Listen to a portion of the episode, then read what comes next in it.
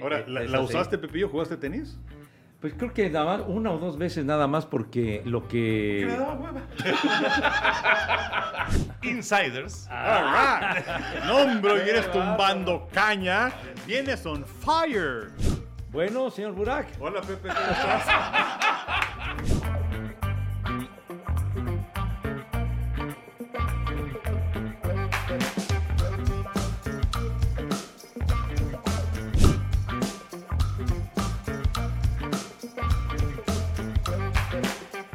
Bienvenidos, esto es amigos, podcast de TUDN con Henry, José Bicentenario y su servidor. Y por fin, la espera llegó a su fin. Y esta semana arranca la NFL. Este programa es traído a ustedes por nuestros amigos de Easy, en donde la NFL llega fácil, llega easy. Gracias a nuestros amigos de Easy, por supuesto. Henry, se acabó la espera. Sí, sí, sí, sí. Sí, Siete meses, Henry. Sí, es casi casi un embarazo prematuro. ¿Cómo estás, Toño? Pepe, los saludo con mucho gusto. Em, o, o de casualmente la novia tuvo el bebé a los siete meses. Pero, O como eh, decían antes, salió con su domingo 7. pero bueno, haciendo un lado ese tipo de circunstancias. Fueron 207 días, son 207 días entre que los carneros levantaron el trofeo Lombardi a que inicia la campaña del fútbol americano profesional. Reto a mis compañeros futboleros a que se pasen 207 días sin su futbolito. No, no. Pero bueno, el caso es que eh, la verdad es que eh, no nada más es la emoción de que inicie la temporada, sino también es un gran platillo el que tenemos este jueves. Gran, gran partido con los campeones de los carneros en contra de los Bills, que son los favoritos de la conferencia americana y que desde mi punto de vista puede ser el Super Bowl el próximo 13 de febrero. Así que, pues la verdad, muy, muy contento. La verdad no sería sorpresa, la verdad. Que fueras el Super Bowl, no sería sorpresa. Pepillo, hay una gran inquietud de Dime. nuestros amigos con respecto a las transmisiones que vamos a tener. Sí, señor. Y bueno, hay que aclararle a toda la gente que vamos a tener tele abierta, como en los eh, años anteriores, Canal 9, en los playoffs Canal 5, el Super Bowl Canal 5, Sí. y las transmisiones de Aficionados, antes que nada, saludos Aficionado. afectuosos a todos, sí señor, porque los domingos arrancaremos a las 11 de la mañana con el, con el previo de la jornada y después a las 12 del día ya nuestro juego, que en este caso mi querido Henry va a ser Patriotas contra los Delfines, que encierra una gran, gran rivalidad, por supuesto, y además el atractivo de ver el debut de Tyrek Hill del Chita con los Delfines, o sea que va a estar bien bueno. Sí, y además nuevo entrenador en jefe con los Delfines de Miami. Ajá. Eh, un eh, Tua Bailoa que se ve mucho más pulido, que se ve mejor. eh, ahora que ya parece que definitivamente ya le dieron las llaves del coche. Entonces, eh, la verdad es que el partido está, está muy interesante. Y de una vez, pues a- adelantando para el que sigue, también a través de aficionados, será Miami contra Baltimore, que igualmente está bastante bueno el siguiente domingo. ¿Cómo no? Ahorita que, bueno. que dijimos Mr. Aficionado, me acordé de aquel desfile, era en McAllen, no era en Brownsville, creo que era en Brownsville, de Mr. Todavía, Amigo. todavía existe. Todavía Mr. Amigo. sí, sí, me sí. acuerdo mucho sobre todo de, de, de Raúl Velasco, que- que, Claro, ¿no? que llegó a ser claro. Mr. Amigo. No, bueno, un montón de. Vicente. Fernández, ¿no? claro, todos sí, ellos, sí, sí. Sí, sí, sí. pero sí era, era, era, era tradicional eso. ¿verdad? Pues mira, Mr. vamos a mandarles un mensaje de una vez. Pues aquí están los tres amigos, pues, Mister Amigos, si quieren, ahí invítenos. a ver, a ver si es chiclitera. ¿no? Pues sí, digo, pues ir, ir de gorra no estaría nada mal.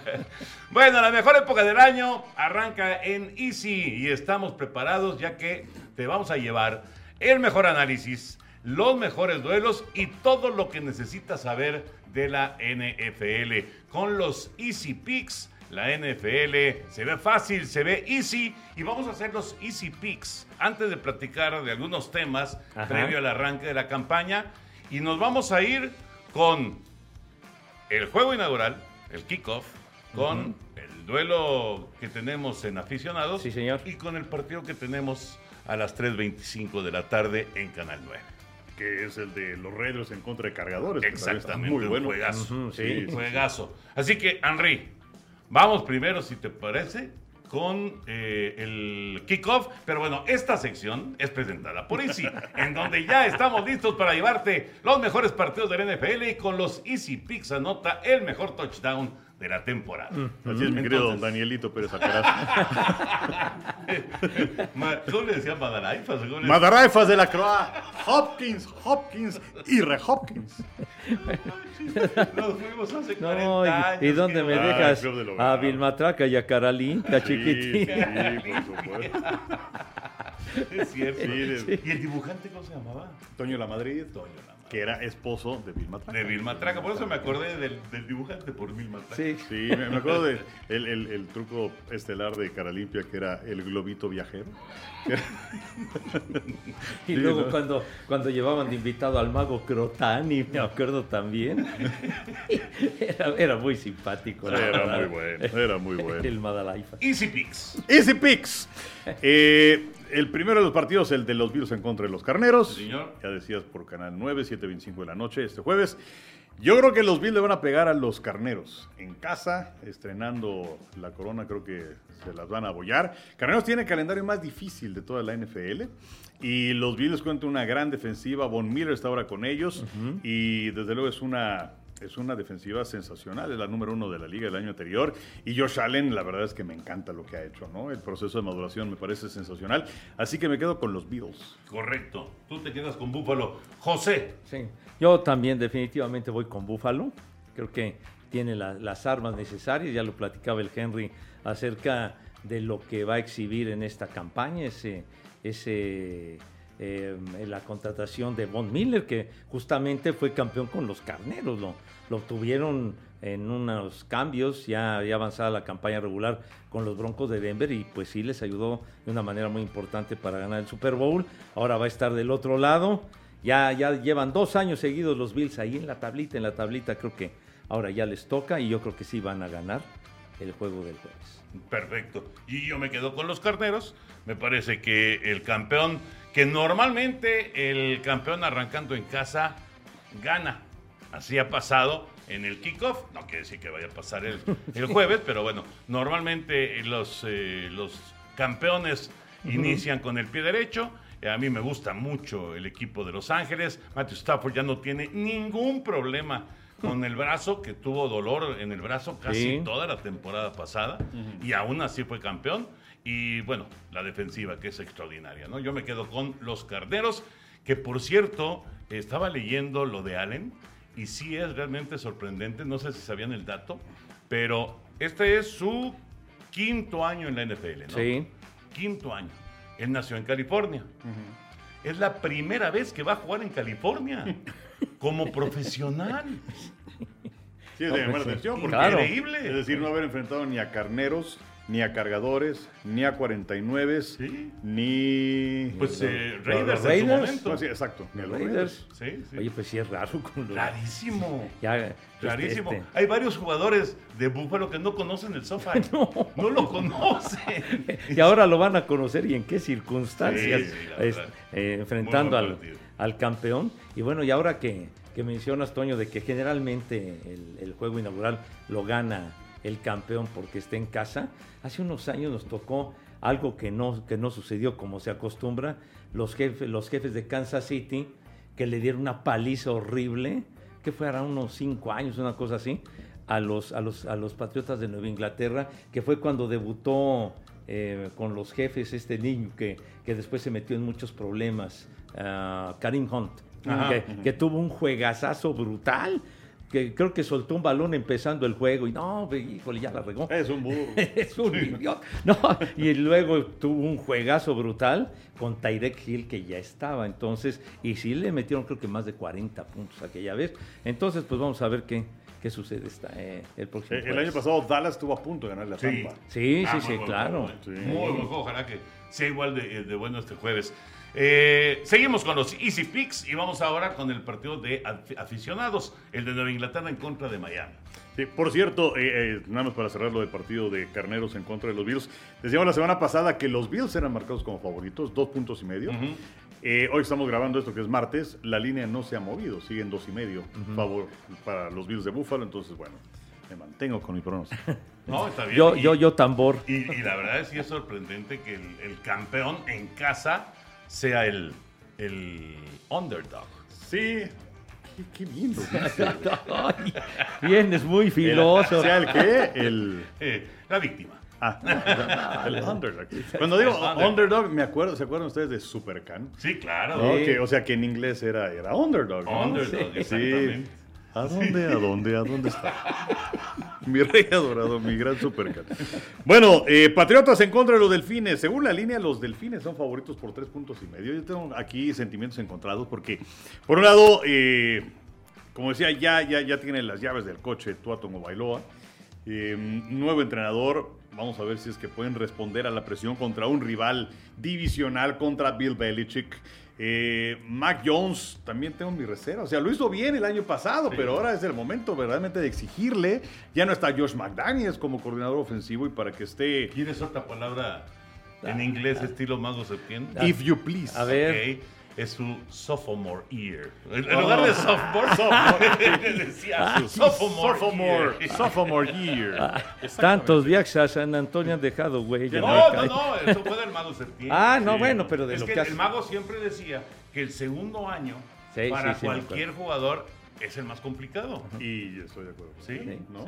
Sí. Ahora, esa pronunciación me hizo recordar otra vez a Madaleno y sus clases de inglés en el Club del Hogar. Pero bueno, eh, entonces ten- tengo mis dudas, pero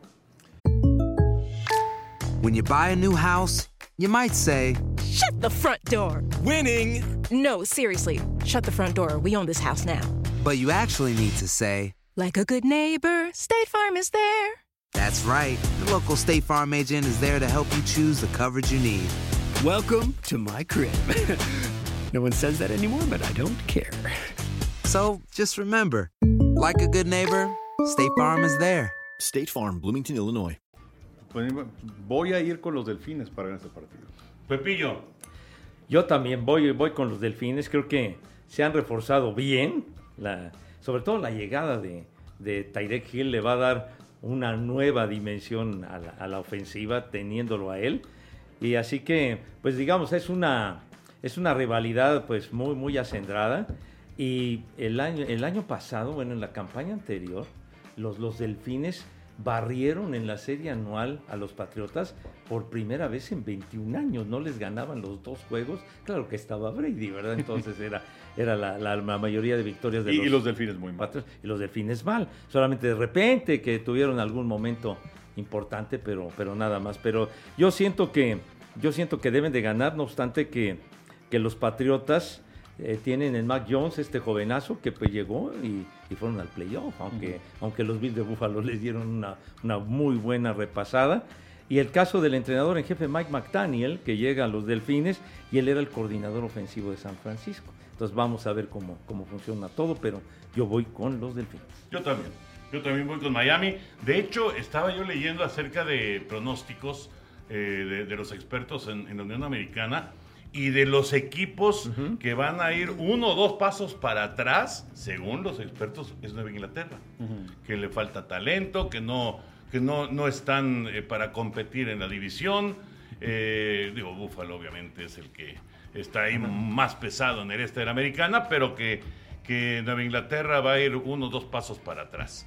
Y, y Miami, bueno, Tyreek Hill indudablemente es una adición muy importante, ¿no? Yo sigo teniendo mis dudas, mis dudas con respecto a Tua, pero yo voy con Miami también. Y para cerrar los Easy Picks, Raiders en contra de cargadores es en el SoFi. Es en el SoFi, los cargadores que son favoritos en este partido. Y eh, pues eh, cargadores que para muchos es el equipo que debe representar a la conferencia americana del Super Bowl.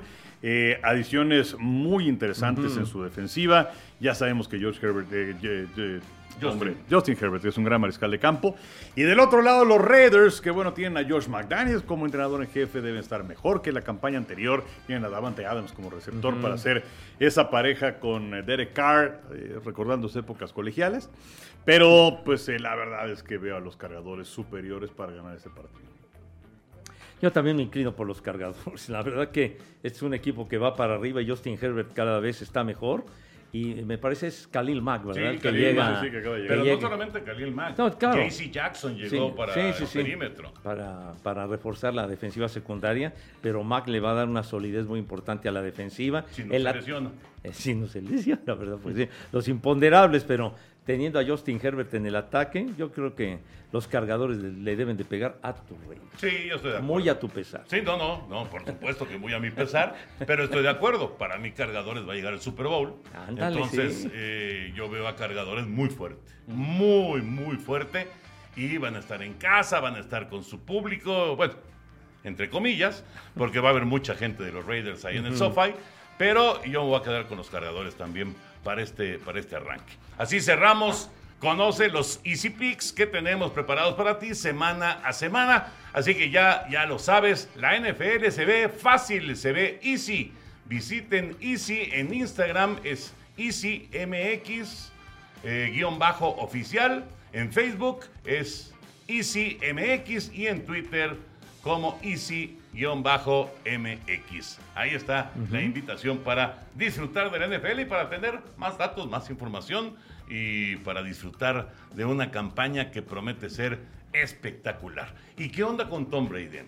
¿Qué onda con Tom Brady? Ahorita les digo, oye, nada más para redondear lo de las transmisiones, porque como decías al principio, hay mucha gente que Sí, sí, nos, sí. nos pregunta.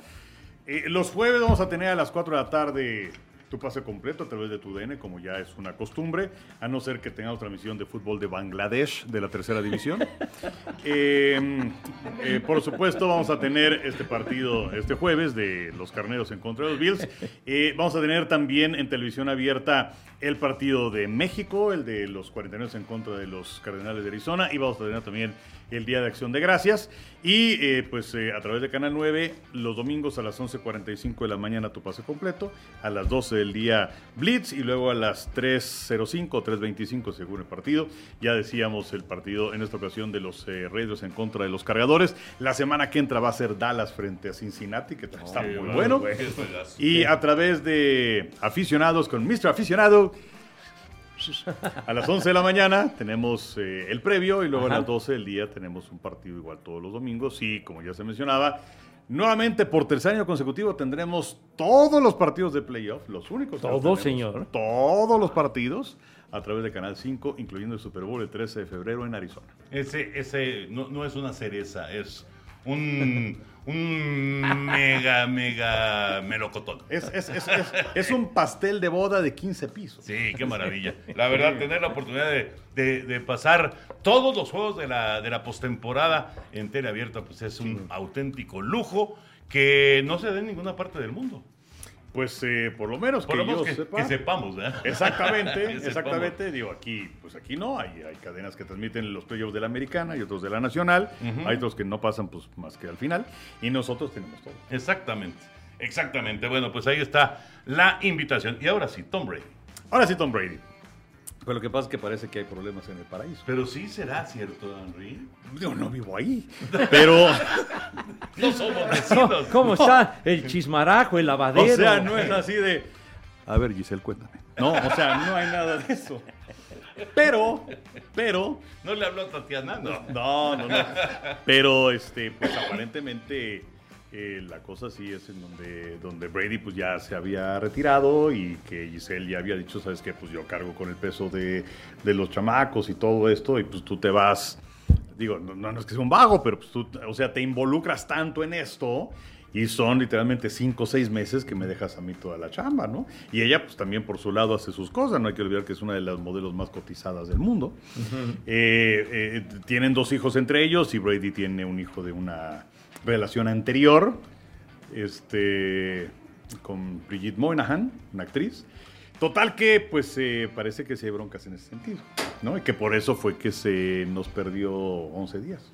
Híjole. A ver, vamos a ver si, digo, obviamente que se confirme esto, pero ¿qué tanto le afecta en lo anímico?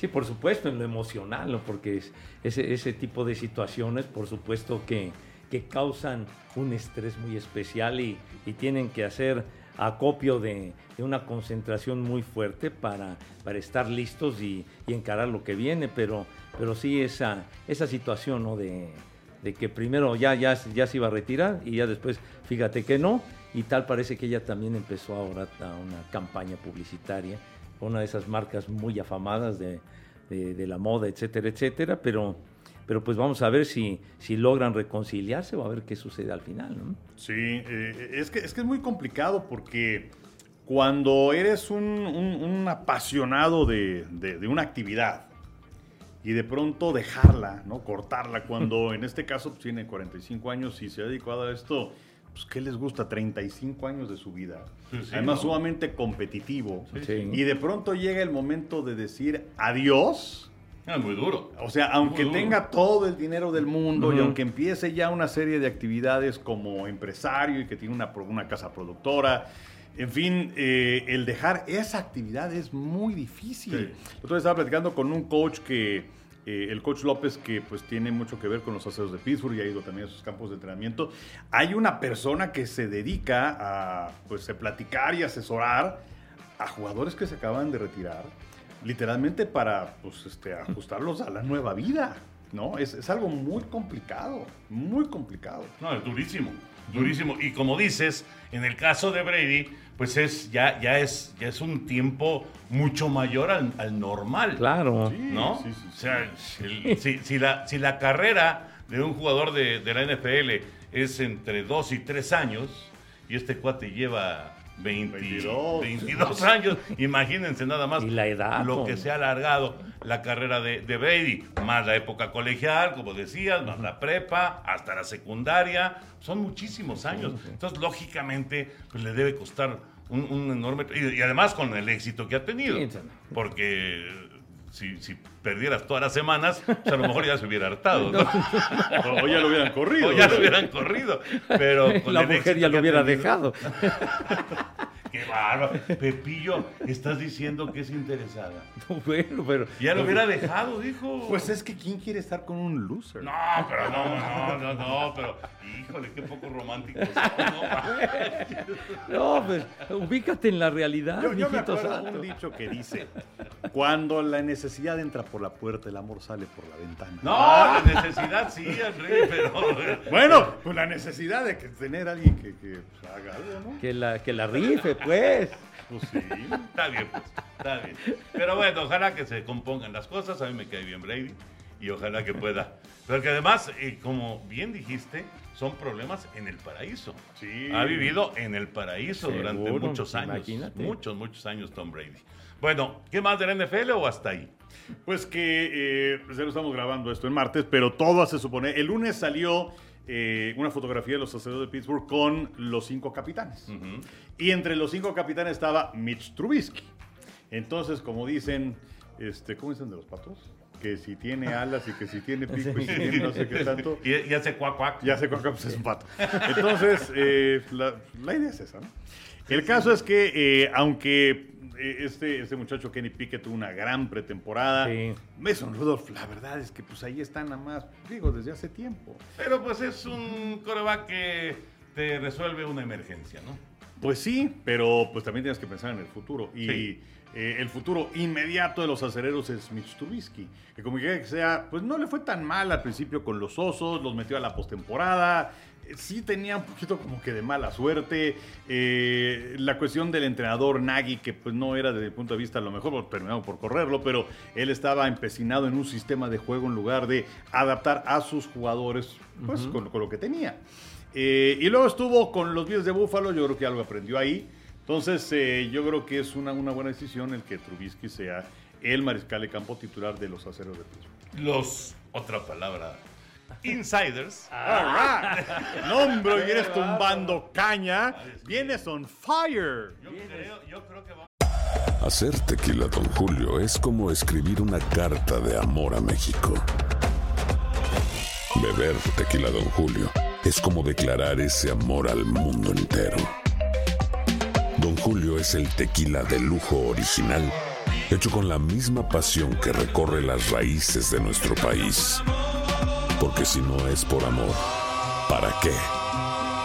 Consume responsablemente. Don Julio Tequila, 40% alcohol por volumen, 2020. Importado por Diageo Americas, New York, New York. a hacer el siguiente podcast en inglés. Bien, No, desatado, pues ya. No, Ya, los- Con dedicatoria para nuestro querido Fernando Bonroso. Exacto, exactamente. Bueno, los que están muy, muy, muy metidos en, en el campamento de los acereros hablan de que Pickett en este momento es el 3. O sea, ni siquiera es el 2. Rudolph es el 2. Sí. Y queda como número uno Trubisky para arrancar la campaña. Pues ha tenido sus chispazos eh, Mason Rudolph, ya con algo de experiencia. y entonces pues le, dan la responsabilidad a Pero lo que más se le recuerda a Rudolf es cuando le dieron un cascazo. Miles Garrett, ¿no? Que tómela, Y además perro. con su casco. Sí, sí. Además qué peligro. Sí, no, no. Y, terrible. y luego Le- le- Miles es Garrett, un un, arma tipo blanca. de ese tamaño. Sí, no. Ese estuvo muy feo.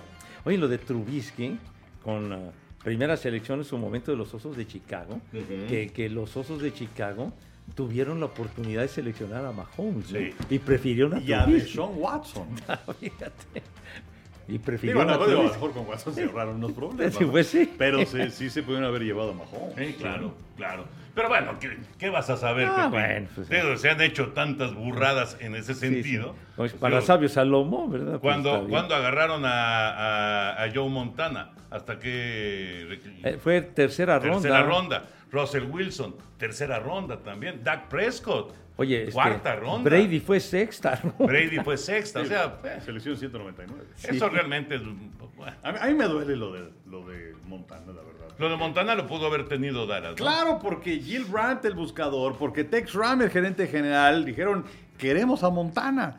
Y Tom Landry dijo, no, no lo quiero. Fíjate, hasta, hasta un grande como Tom Landry, pues también tuvo su Oye, regalota, pero, ¿no? pero Montana, que fue tan notable, tan destacado en Notre Dame, y que lo hayan, se haya ido hasta la tercera ronda, se Sí. llama la atención. Que por Pues sí. cierto, platiqué el otro día con Moy Muñoz. Ajá. Y este, él vivió en, en el área de San Francisco durante cuatro años. Y me contaba que él tuvo la oportunidad de jugar, utilizando otras de las palabras de Ay, Toño de caray, hoy, viene, vienen domingueros. es- de jugar play catch Ay, con Montana y con Jerry Rice. ¿En serio? Sí, sí, sí, sí. Ah, qué buena experiencia. Oye, Sí. Excelente. Bueno, nosotros afortunado. estuvimos ahí con Montana transmitiendo que, que Ah, no, que claro. no nos digan. Exactamente. Una de esas cosas rarísimas que fuimos a hacer un partido a Guadalajara, A donde Guadalajara. estaba yo Montana. Exactamente. Que era un San Francisco Nueva Orleans, si no me de, playoff y además fue un juegazo. Juegazo. juegazo. Y la, la esposa de Montana le andaba hablando por teléfono en plena transmisión. Sí, qué, qué falta de profesionalismo. O sea, bueno, ya no te puedes sentir mal, Pepe, porque Ya, ya. si a Montana le hablan por teléfono, pues a ti que te Ya, hablen en el sí, de veras, podcast. si lo hacía Montana, pues a mí me vale mal. Oye, pero, pero ya no ha sonado en las No, últimas semanas. No, pues no. ¿Pagaste? O, o amenazaste. ¿Qué pasó, mi Toño? ¿Qué pasó? Porque yo te marqué hace rato y me mandó a... Pues es buzón. que... oh, Ah, oh, oh, pero ni siquiera te manda buzón. No. Dice, el buzón está lleno y entonces ya valió. No Dice- puede dejar mensaje. no, es que ni checo el bus. Pero ¿cómo te iba a razón. contestar si venía yo en, en el desmadre del tráfico espantoso? Y luego que se meten y no, no, no, qué horror, qué horror. Pero, Pero bueno, no sí. era una cosa así como que este teléfono está suspendido, nada. No, no, no, no, no, no, no, eso no, no fue la por indicación. exceso de pago. no, Sí. no, no, esto es- No, y sabes qué, Henry, también te vas a acordar, bueno, y Pepillo también, Ajá. de cuando eh, tuvimos a Montana, no directamente en la transmisión del Super Bowl, pero sí haciendo comentarios eh, que, digamos, se grabaron previos de ciertas circunstancias que se podían presentar en el partido. Y me acuerdo tanto de ese día porque llegamos con no sé cuántos cascos de los 49 de San Francisco para que los firmara Montana. No nuestros, ¿eh? No nuestros. No, Eran era- era- para, para dar en la transmisión. Sí. Eran como 50. Para una promoción. Yo, yo lo recuerdo perfectamente porque a mí me tocó coordinar todo ese rollo y hablar con el... Y entrevistarlo también te tocó. Ajá, y este, con, con el representante de Montana. Ya nunca me enteré cuánto cobró. Ahora sí que esa ya no era mi ventanilla. Pero sí se hizo. Pero se hizo Se- de, se- de se ir concretó. con Montana a donde estuviera. Ajá. Y luego ya también a la bronca, que ya tampoco era la mía, pero de mandar los cascos para De México. llevar, de bueno, claro, de, de llevarlos a, a- allá donde estaba, en el hotel que estaba, que se hizo como un set. Me acuerdo que lo, nos, nos- se sentó y entonces le, le hacíamos la pregunta y él contestaba y entonces, dependiendo de las circunstancias del juego, metían ese pedo. ¡Qué relajo! Sí, cómo ¡Qué no. relajo! Imagínate nada más para la producción. ¡Qué lío, caray! Sí, bueno, ¿Qué- pues. ¡Ah! ¿Quién es? ¿Quién es? Bueno, señor Burak. Hola Pepe, ¿cómo estás? Nada más, era para, nada más era para probar si es que tu teléfono servía. Qué poca de estos señores. Pensaban que lo tenía pagado. par de hojaldras, hijo. Bien, Pepe, digo, Porque, estaba, no, no, tú estaba muy Y ya estás, preocupado. ya estás pluralizando. No, porque tú lo secundas al caballero. Tú lo secundas, mi Toño. Pensaban que lo había pagado para que no me fregaran. No, yo no estaba, pero estaba muy preocupado por tu celular, Pepe. No fuera a estar descompuesto. preocupa. Oye, ¿y si le pusiste silencio o no? Sí, sí le puse. Hizo no. Ve, ve, no. ve, ve. Vea. Sí, ahí está, ahí sí. está. O sea, tiene memoria selectiva tu teléfono. Pues quién sabe, mi hijo santo. Yo, como yo no hice este teléfono, pues no sé qué, qué- qué característica tenga así oculta. Qué pero- extraño, Pepe. Pero bueno, extraño. en fin. Bueno, pues todo listo para el arranque de la NFL estamos felices de que regrese el fútbol americano. Vamos a abrir el baúl. El baúl de José Ah, Bicentenario. hoy es un baúl, este, pues acorde al momento, porque está en pleno. Digo, des- dale las gracias a Chava. Ah, Chavita, Chavita, muchas gracias. Gracias. gracias. Me, me traes pinto. No, bueno, Pepe. Estoy así. Ay, bueno, eh, acordes al momento porque está en plena efervescencia el abierto de Estados Unidos de tenis y quise traer una antiguaya del tenis, esta raquetita, que pues estas ya son, Uh, vean nada más. ¿Esta es la de aluminio, Pepillo? La de aluminio, sí señor. No, hombre. Esta raqueta de aluminio, El vean. primer jugador que yo recuerdo con, con eh, raqueta de aluminio, Jimmy Connors. Sí, yo también. Fue el que puso de moda esta, esta raqueta, la T2000, justamente. El que Conos acaba de cumplir, si no me equivoco, 70 años. Sí, te, te digo, entonces este, esta raqueta se puso muy, muy en boga a mediados de los años 70, así, ligerita y toda la cosa. Y, y bueno, todavía la rifaban las, las raquetas de madera. Con raqueta de madera jugaba Bjorn Borg. Sí, sí, sí, Y sí. Borg llegó a ganar Wimbledon con una raqueta de ¿Se madera. acuerdan con todos los dedos, este, con, con ver, cinta adhesiva y todo esto? Sí. ¿Eh? Entonces, eh, esta raquetita eh, tiene pues la bonita cantidad de 47 años, porque me tocó comprarla eh, en, un, en un viaje que hicimos en un fin de año con, con mis papás y mi hermano, y la compraron, me acuerdo, en Laredo, en una tienda de, de raquetas, en una tienda que vendía artículos de tenis en Laredo, Texas, que íbamos en camino para tus dominios, para San Antonio. Ibas a San Antonio. Sí. Entonces ¿Iban la, shopping? Ah, eh, eh, sí, sí, estuvimos unos días por allá y entonces compramos esas raquetas y también se había puesto de moda la raqueta de grafito que utilizaba Arthur Ashe. Me acuerdo, eh, eh, la, la marca era Head, si no mal recuerdo. Sí. Y entonces yo me acuerdo que esas raquetas eran, si no, me- si no mal recuerdo, un poco más caras que estas. Pero, pero sí, era una novedad enorme. Pero esta es original. No, no, sí, Porque sí, yo sí. me acuerdo que yo tuve una de aluminio, pero. Marca Más, exacto, era más chafaré que cualquier cosa. Era, era pirañita. Era piraña, era piraña. Pero esta sí es de las, de esta las buenas, ¿no? Sí. Ahora, ¿la, la sí. usaste, Pepillo? ¿Jugaste tenis? Pues creo que nada más, una o dos veces nada más porque lo que... Carajo, yo no, yo no me salvo de nada. No, lo que sucede es de que lo que más jugábamos en aquella época era frontón. ¿Ah, sí? Jugábamos muchísimo frontón. Eh, de, unos, ¿De mano? Eh, No, frontón con raqueta. Con raqueta igual. Con, ra- con raqueta, sí. Entonces, ¿Pero frontón era como que frontenis? en- este, ¿O sí, era...? con, con- con la pelota de, de frontón esa, la amarillita, Ajá, que íbamos al frontón. En aquella época, pues había frontones, ahora creo que ya ni existen, han Pues ido- ya, ya hay menos. ya ¿Dónde, dónde iban? se han convertido en edificios de departamentos. Había uno muy bueno sobre, sobre Popocatépetl, antes de llegar a División del Norte, otro también eh, sobre División del Norte para, para tomar Eugenia, también había otro. Entonces habían Yo los me acuerdo que había uno totalmente público. Sí, eran públicos, en el ¿eh? Gigante Miscuac. Ahí Sí. exactamente en Gigante Ajá. Miscuac había un- una, un- una gran pared verde. Sí. Y ahí estaban los chavos Allá- todo el día jugando. Allá en los tranviarios también el frontón, entonces llegaba uno, pagaba y, y si había cupo, si había lugar, echabas la raqueta.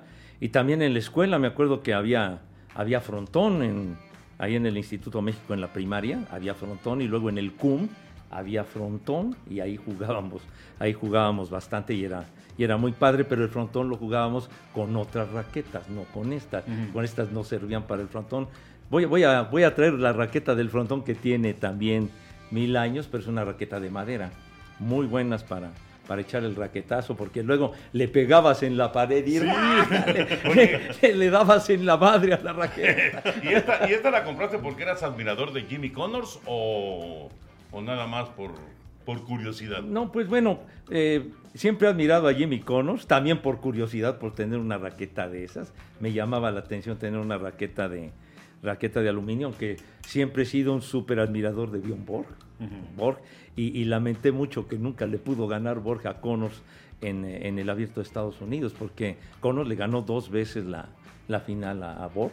en- Nunca en- ganó en- Borja en Estados Unidos. Nunca lo ganó, nunca lo ganó. Y además Connors, con la raquetita esta, llegó a ganar, es el único que ha ganado el, el abierto de Estados Unidos en tres superficies diferentes. La ganó en pasto, en arcilla y en la superficie dura de, de Flushing Meadows. Pero también con esta raquetita Raúl Ramírez lo atendió Anda, en la Dios. Copa Davis, ¿no? ¿Y cómo le- que se enoja. Y creo que la reventó. Sí, sí. En el Deportivo Chapultepec, Sí, sí, y sí. si no me equivoco, se hospedaba en el Camino Real enfrente, y entonces iba aventando madres y iconos. Es que esa serie fue fantástica. ¿Qué fue, En- 75? En 75, sí, porque 75, exacto. eh, cómo, cómo gana México el partido decisivo Raúl, gran tenista Raúl, el de Ensenada, que, que derrota a, a Connors, En dos días. ¿sí? Y entonces, exacto, en dos días. Terminó el lunes. Y, y pues bueno, en esa ocasión tomó la determinación el, el capitán del equipo Copa Davis de Estados Unidos, no me recuerdo si era Ash o alguno de esos, no, recuerdo, no me acuerdo cuál, de poner como segundo singlista a Brian Godfrey. Hacer tequila, Don Julio, es como escribir una carta de amor a México. Beber tequila, Don Julio, es como declarar ese amor al mundo entero. Don Julio es el tequila de lujo original, hecho con la misma pasión que recorre las raíces de nuestro país. Porque si no es por amor, ¿para qué? Consume responsablemente. Don Julio Tequila, 40% alcohol por volumen, 2020. Importado por Diageo Americas, New York, New York. Sí, God- Godfrey fue el segundo singlista. Claro. Que era la pareja de Raúl Ramírez que ganaron muchos, Hombre, muchos todo. torneos. Y era un doblista fantástico el bigotón, y supercuate de Ramírez, y lo pusieron de segundo singlista y Raúl lo atendió, ¿verdad? Raúl lo atendió y me acuerdo que Marcelo Lara le dio un partidazo a Connors, le, le- Sí. le peleó pero durísimo. El primer día. El primer día. Sí, claro. Y Connors le ganó, pero Marcelo le dio un juegazo. Pero entonces, ¿quién jugó? Porque en el 75 se jugaron dos series Copa Davis. Exactamente, sí. eh, México-Estados Unidos. Se dio otra, no sé por qué se juntaron, pero un se dio ajuste otra. de calendario. una Ajá, fue en Palm Springs, ¿no? Fue en. Palm Springs. Pero ¿quién jugó? Recuerdo que jugó Roscoe Tanner por Estados Unidos, pero no recuerdo quién más. Pues allá andaba, allá andaba Stan Smith. Puede ser Stan Smith. Stan claro. Smith, estaba Dick Stockton. Que los chavos lo ubican muy bien a Stan Smith porque los tenis Por se pusieron de supermoda. Sí, sí. Y Dick Los Stockton, tenis, ¿no? que era muy buen, muy buen tenista de los, Sí, de los sí. picudos de ese tiempo. Sí. Y, y aquel, este, uno medio regordetito también muy bueno, Bob Lutz, que era el que, el que Bob hacía la pareja en el dobles. Y Eddie Dibbs Eh, eh, en el doble, sí. No, no, pero Pues muy bien, Pepillo, muy bien, porque ya, ya, ya la gente dijo, ya de los 70 ya no estén hablando. oye, oye, pero es parte de la historia, este, de, de- de- de- de la evolución de, la, de las raquetas, como, como la ¿Y tecnología. sigue casado Jimmy Connors o no? Sí, con Sí. Patty Maguire. Sí, sí, sí.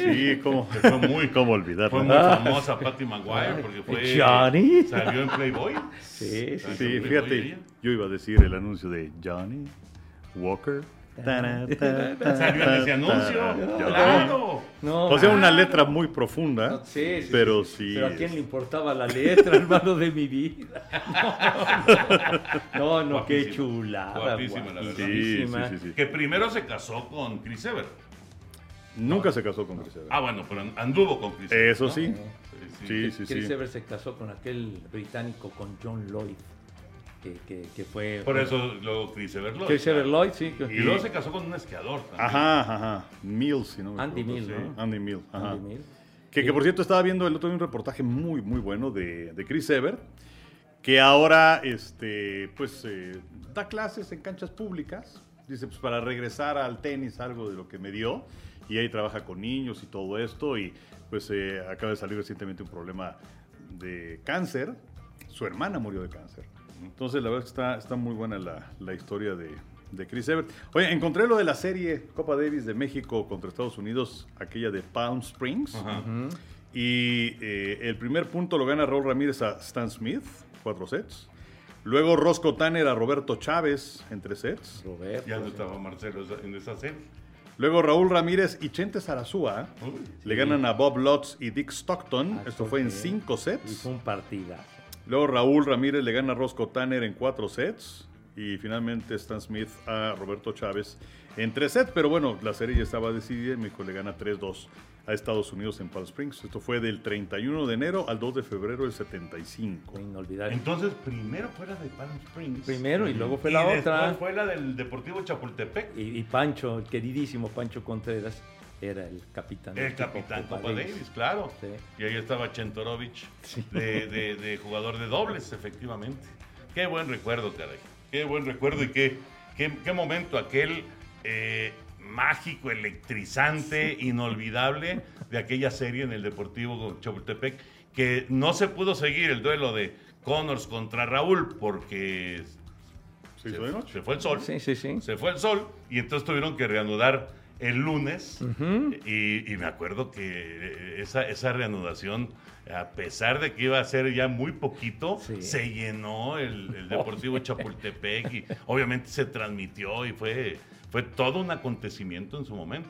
Gran resultado para México de Copa, que ya luego vendría a enfrentar a Sudáfrica y no nos presentábamos por el apartheid y entonces ya nos eliminaban. Ya, ya se, se acabó, pero ese triunfo en Palm Springs fue sumamente significativo porque fue la primera vez que México le ganó una serie en Estados Unidos a ellos. Sí, bueno, de, normalmente Estados Unidos de, de visita. ¿no? tenía, Entonces, eh, se- iba, iba marcadamente como favorito, sí. ¿no? No, Pero bueno, el buen Cono, 109 títulos hay nomás para el gasto, es el número uno de todos los tiempos, el, el Jimbo, como se le conocía.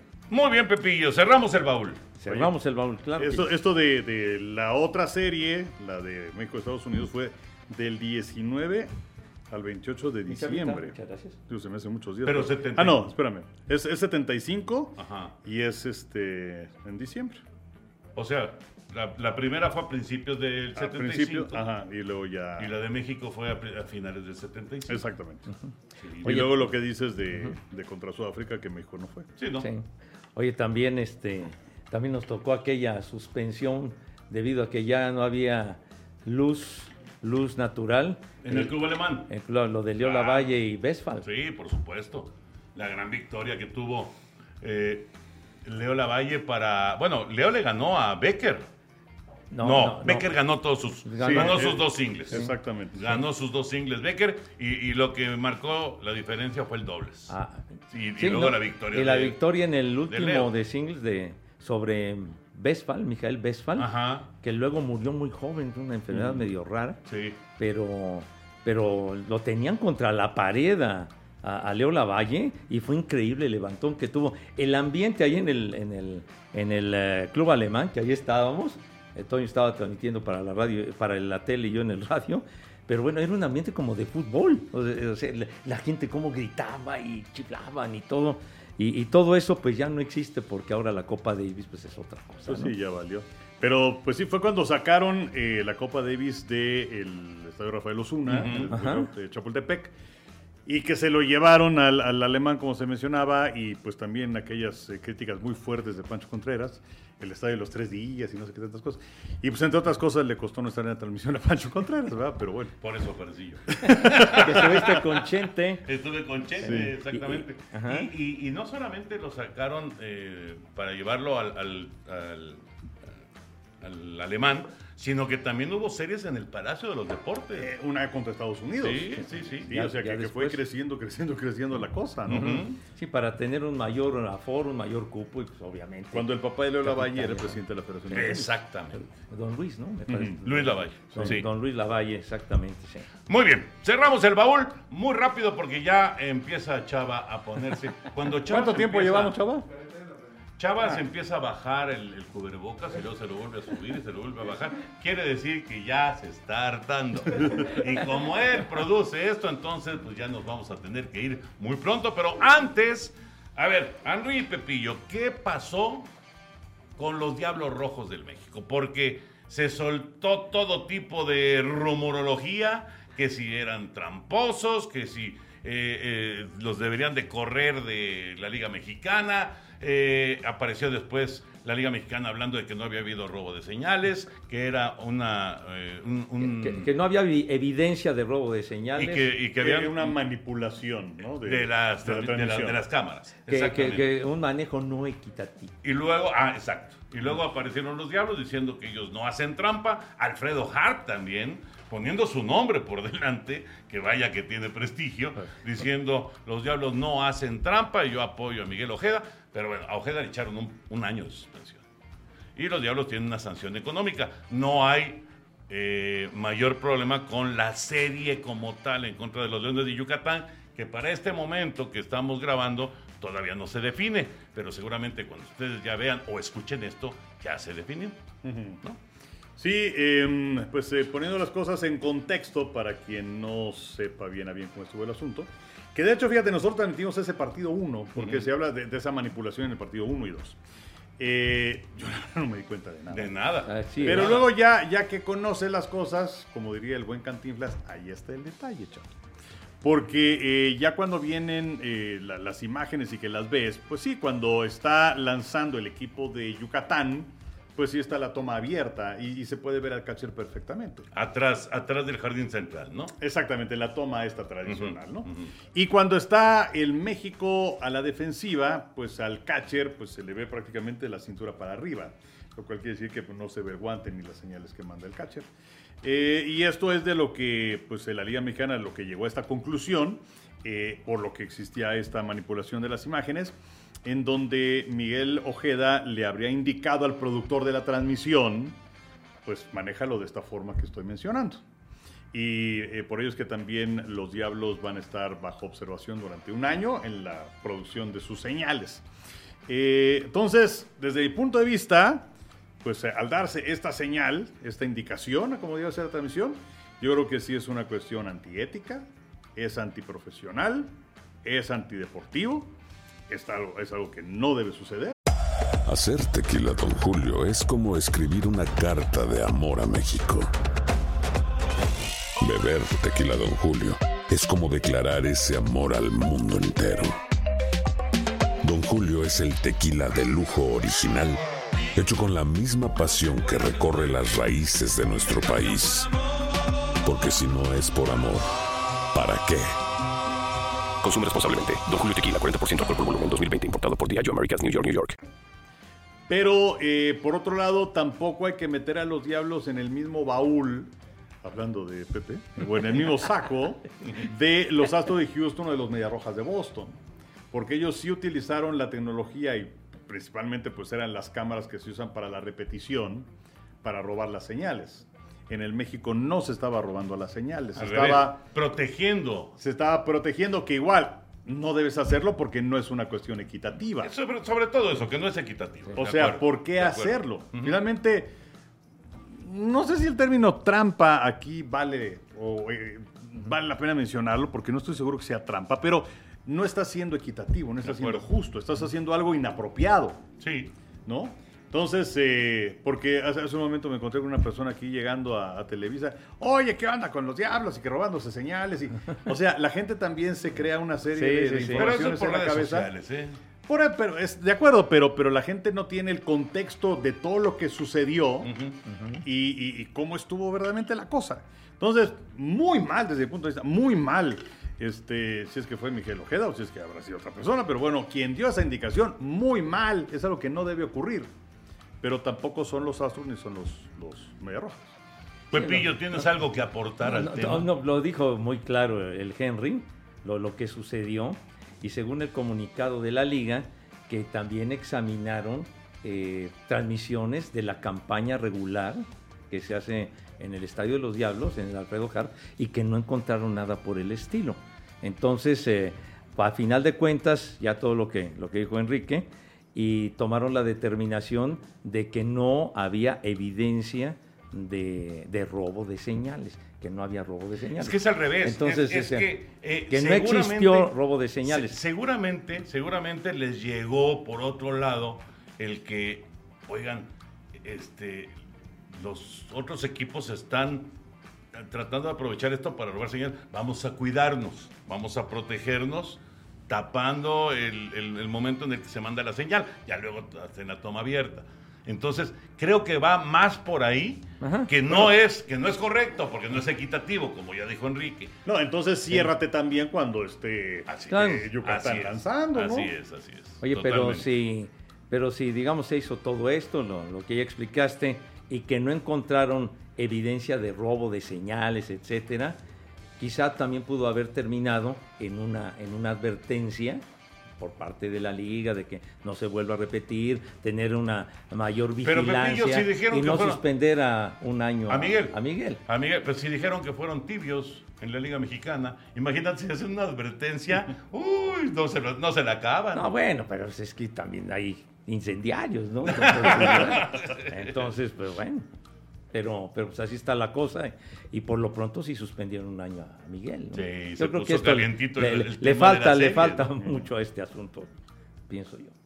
Se puso calientito el, el tema. Sultanes de Monterrey, mientras tanto, tranquilos. Esperando. Tranquilos, ellos se calificaron desde hace rato y, y solamente tienen que saber si tienen que viajar a la capital para arrancar la Serie del Rey o si se quedan en casa para enfrentar a Yucatán. Depende de qué haya pasado en la Serie de la Zona Sur. Y en grandes ligas, Aaron Judge, al momento de grabar esto, ya llegó a 54 home runs. Sí, además eh, en 135 partidos. Y la marca de más home runs en eh, 135 juegos es de 57. Eh, entonces, bueno, pues va a un ritmo realmente sensacional. Pero se atoró un poquito, ¿eh? Sí, y Sí, luego bueno. despertó. O sea, después del juego de estrellas se atoró. Ajá. Como los Yankees en general se han atorado Sí, después del juego sí, de sí, estrellas. Pero pues vamos a ver hasta dónde llega. Parece que por lo pronto la cifra de 60 home runs sí la tiene, ¿no? Lo tiene a la vista. La tiene. Yo creo, yo creo que va a, meterse a este club selecto que es de Ruth, Maris. Maris, Maguire Y Sosa. y obviamente Bonds. O sea, sería el sexto en llegar a 60 ¿No una- veces? No. No, no, no. Willie May, Willie May no llegó a, No, a 60 no. se- a 60. no, no, no, no, no, no. Es que él conectó 660. a Sí, lo largo pero de su no, él no llegó a 60 No, no, home no, runs es en una que campaña. no, pero son, son Maris y, y Sí. Ruth, obviamente. Ajá. Y luego ya aparecieron Maguire y Sosa. Sí. Y luego Bonds. Sí, sí, por Maguire en, el 98, que fue la parejera, Maguire pegó 70 y Sosa pegó 66. Exactamente. Pegó 66. Y, por ejemplo, Mickey Mantle en esa temporada tremenda de Maris y Mantle en el 61, Mantle pegó 54. O sea que estuvo cerca estuvo, también. estuvo pegadito, pero Maris 61 y, y pues bueno, y el jonrón 61 se lo pegó a un pitcher del Boston, de los Mediarrocks, a Tracy Stallard. Ese Tracy Stallard vino al Unión Laguna. eh, Cuando, ¿Ah, empezaba- sí? cuando empezaban los años 70, Uy, Pepillo. tiró con el Unión Laguna Tracy Stallard y pues bueno, quedó para la trivia, ¿no? Mira. A él le pegó el jonrón 61 Roger Maris. Y estaba la cosa también de que si le debían poner un asterisco al Ándale, de Roger. Maris porque él hace una campaña de 162 Sí, juegos sí, sí. y Babe Ruth en 154. Y le ¿no? llegaron amenazas y todo. Sí, sí, sí, de todo. Pero aquí está la lista exacta. Son 60 de Ruth en el 27, 61 de Maris en el 61, 63 de Sosa en el 99, 64 de Sosa en 2001, 65 de Maguire en 99, 66 de Sosa en 98, 70 de Maguire en el 98 y los 73 de Bonds en el 2001. Curiosamente, de todos estos, pues eh, digo, Ruth desde luego está en el Salón de la Fama. Maris también está en el Salón de la Fama. Fíjate que no. Ey, caray. Pero Yo creo bueno, que sí, ¿eh? Yo el creo que caso sí, de Bond, Maguire y Sosa, No sé. No van a este, entrar. pues no van a entrar. No van a entrar. Sí, Roger Maris, después de, de esos momentos de gloria con los Yankees, se fue con los Cardenales y fue campeón con los Cardenales de San Luis. Sí. De los Pero años no, me, 60. me quedó la duda si está en el Salón de la Fama, no estoy seguro. Sí, Yo- ahora- Yo tampoco No estoy seguro. No estoy seguro, sinceramente. Bueno, y, y hablando acerca de, eh, de Julio, de Julio Urias, a ver, ¿es o no es candidato para ganar el sello? Oye, 15 victorias y es el líder en efectividad. Yo creo que sí, ¿no? Sí, bueno, y además en el famoso whip, Ajá. que son hits y bases por bolas en cada entrada, el promedio, es el segundo. Este, entonces, a diferencia del año anterior, Claro. donde sí tuvo esa gran cifra y las 20 victorias y todo esto, no estaba tan bien ubicado en los otros departamentos. Pero ahora definitivamente es candidato para el trofeo Cy Young.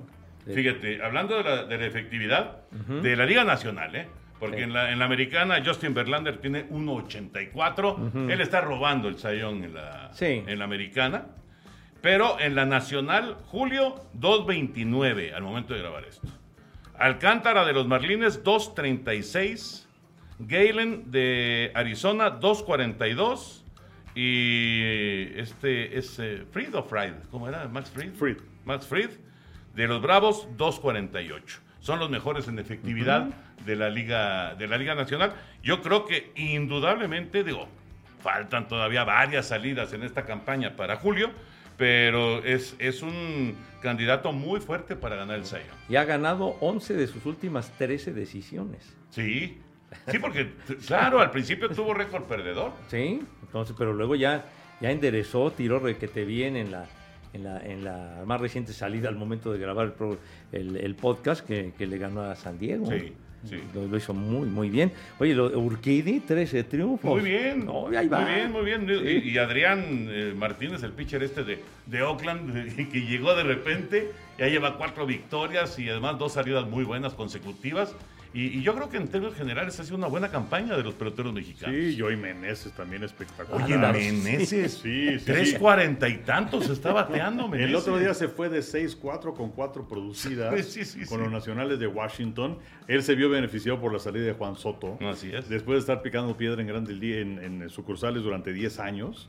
Y bueno, lo está haciendo de manera estupenda. Eh, Muñoz también, el, el pitcher de, de Seattle. Impresionante. Es estupendo. Lo que pasa es que, digamos que no son nombres tan, tan mediáticos o apenas se están empezando Sí. a incorporar, pero con actuaciones realmente sensacionales. Y no son el clásico que esto- eh, entró un minuto este, con el equipo de tercera división de Polonia, ¿no? y tocó dos Este, y tocó dos veces el balón. Oye, por cierto, Maris no está en el Salón de la Fama. No está en No. No está en el Salón de la Fama. Correcto. Oye, ese Correcto. Muñoz es un tiralumbre, ¿eh? Sí, sí, sí. Probablemente el mejor brazo de la actualidad, hablando de, de- De- de- de- de- de velocidad. Sí, sí, sí, qué bárbaro. O sea, es un ponchador nato eh, que, que lo ha hecho verdaderamente de, de- de maravilla. Y lo dejaron ir los padres de San Diego, Sí. fíjate. Lo tenían los padres de San Diego y lo Y soltaron. lo dejaron ir. Sí. Y bueno, los Urias, ¿no? Luis con Milwaukee, Ramón Bien. con Ajá. los Orioles. O sea, bueno, son- Kirk. Alejandro Kirk, bueno, abrió juego de estrellas, Exacto. ¿no? Y- Sí, sí, por eso te digo que los mexicanos muy bien en esta Sí, campaña sí, de, grandes ligas. No son muchos, Bueno, pero no, no, no son tantos como los dominicanos o venezolanos, pero están teniendo muy buenas actuaciones. Isaac, eh, Isaac Paredes con, con Tampa. Sí, ha tenido muy claro. buena campaña con Ronera. Luis González como jardinero de San Francisco. Entonces, eh, tenemos un, un buen repertorio de Mexicans haciéndolo bien. Ojalá que todos ellos decidieran estar en el Clásico Mundial de Béisbol. Porque sí se podría hacer un equipo muy fuerte. Sí. Yo veo muy difícil que pase. Muy difícil, pero estaría padre, ¿no? Pues sí, lo que pasa es que luego no nada más son ellos, sino también Sí. son los managers de los equipos en los que están. Y pues también hay que entenderlo, porque el Clásico Mundial de Béisbol se realiza cuando está llevando a cabo la pretemporada y muchos de ellos están buscando hacer el equipo. Sí. Entonces, eh, pues sí, que qué gusto y que honor representar a México, pero pues es, es mejor tener chamba durante todo el año, ¿verdad? Sobre todo si no la tienes segura. Claro. Exacto. Bueno, ¿qué pasó, Pepillo? No, no. ¿Ibas a decir algo, Pepe? No, no, por favor. no, iba yo a mencionar si ibas ya a dar carpetazo a lo del BASE. Sí, sí, ya. Ah, ya. Pero simplemente, y además pues, mencionar el, el- el retiro de, de Serena Williams, ¿no? Que aconteció el viernes de la semana pasada con la derrota frente a la australiana Tomjanovic. Sí, sí, sí, y pues lamentablemente se le, se le fue la posibilidad de alcanzar a Margaret Court en el número de títulos de Grand Slam, 24 contra 23. Eh, perdió cuatro finales consecutivas ¿no? de, de Grand Slam. Fueron, en ambos casos fue tanto Wimbledon como el Abierto de Estados Unidos. Y eh, pues eso sí, deja, deja una huella enorme eh, por su dominio, el que estableció durante tantos años, por su estilo de juego, pero sobre todo por haber sido una gran influencia para las eh, chicas eh, afrodescendientes. Cada vez tenemos más y yo creo que mucho de esto tiene que ver también por la influencia que va a tener en ella Serena Williams. Sí, sí, bueno, y, y Venus Y también. bueno, ¿no? bueno, las dos. ¿no? Sí, sí, sí. Pero sí, lo de Serena Williams fue realmente extraordinario. Fue una carrera espectacular y además fue muy dominante durante años y años en, en- en- en el tenis. Y, y además tuvo que hacer esa pausa cuando se convirtió en mamá. También eso hay que, hay que tomarlo en cuenta, Sí. ¿no? Sí, bueno, y su primer título de Grand Slam en el 99, que fue frente a Martina Hingis, y, y tenía 17 años, y está por cumplir 41. Sí. Ya está por cumplir 41 años, y pues sí se quedó, se quedó en la orillita de, de Margaret, de Margaret Court. Y, y bueno, y el último título que ganó de Grand Slam fue derrotando a su hermana, a Venus Williams, en, en Australia en el 2017. Ese fue el último título que consiguió. Y luego se quedó varias veces en finales y perdía y perdía y perdía. Los, los que decía Enrique, Sí, ¿no? sí, Lo, claro. de, lo del abierto Estados Unidos Sí. y, el Y Wimbledon. y el de Wimbledon. Sí, sí, sí. Pero bueno, figurón, figurón que se va y se va, se va a extrañar, por supuesto, a, a Serena Williams. Bueno, Henry y Pepillo, ya para despedirnos, y ahorita que estábamos hablando de, de Julio y que puede ganar el Young, o lo que decíamos de Raúl Ramírez y esa gran victoria en, en Copa Davis, aunque no se, se siguió avanzando.